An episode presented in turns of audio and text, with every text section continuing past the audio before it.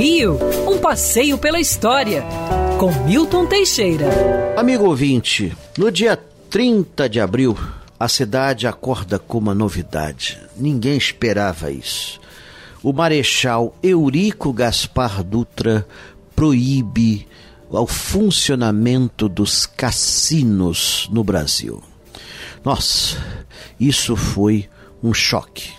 Na época do Império, o jogo era liberado, mas não havia nada parecido com um cassino tipo Las Vegas, nada disso. Existiam prédios chamados cassinos, inclusive é, um, tem um prédio na Rua do Passeio que sediou durante muitos anos o Automóvel Clube, era chamado de Cassino Fluminense, mas na verdade era uma casa de bailes. Tinha ali salão de jogos, mas não era um cassino no sentido de local de tipo Monte Carlo, em Mônaco, nada disso.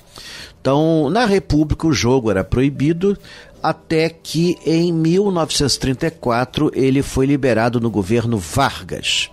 Nessa ocasião, é, assumiu grande preponderância o empresário Joaquim Rolas.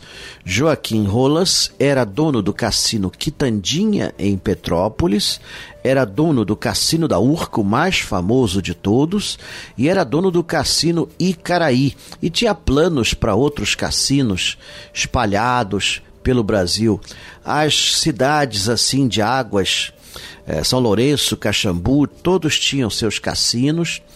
E aqui mesmo no Rio de Janeiro, fora do Rolas, tinha gente que tinha cassino. Você tinha o Cassino Atlântico no posto 6 e tinha o Copacabana Palace, que era do Otávio Guinle, que era frequentado pelas figuras mais seletas do mundo.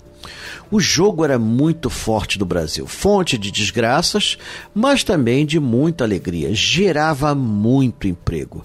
Muitos atores e atrizes surgiram nos shows do cassino é, da Urca. Para você ter uma ideia, o Cassino da Urca empregava as figuras mais importantes do Brasil, como Carmen Miranda, Oscarito, Grande Otelo, Anquito, figura Aurora Miranda, todos eles trabalhavam nesse cassino. Em 1944, no dia 19 de fevereiro, é inaugurado o Cassino Quitandinha, o maior do mundo. Era tão importante esse cassino que o mafioso Bugsy Siegel esteve nele para tomar notas e depois fazer em Las Vegas, Nevada, o seu primeiro cassino. Quer ouvir essa coluna novamente? É só procurar nas plataformas de streaming de áudio. Conheça mais dos podcasts da Band News FM Rio.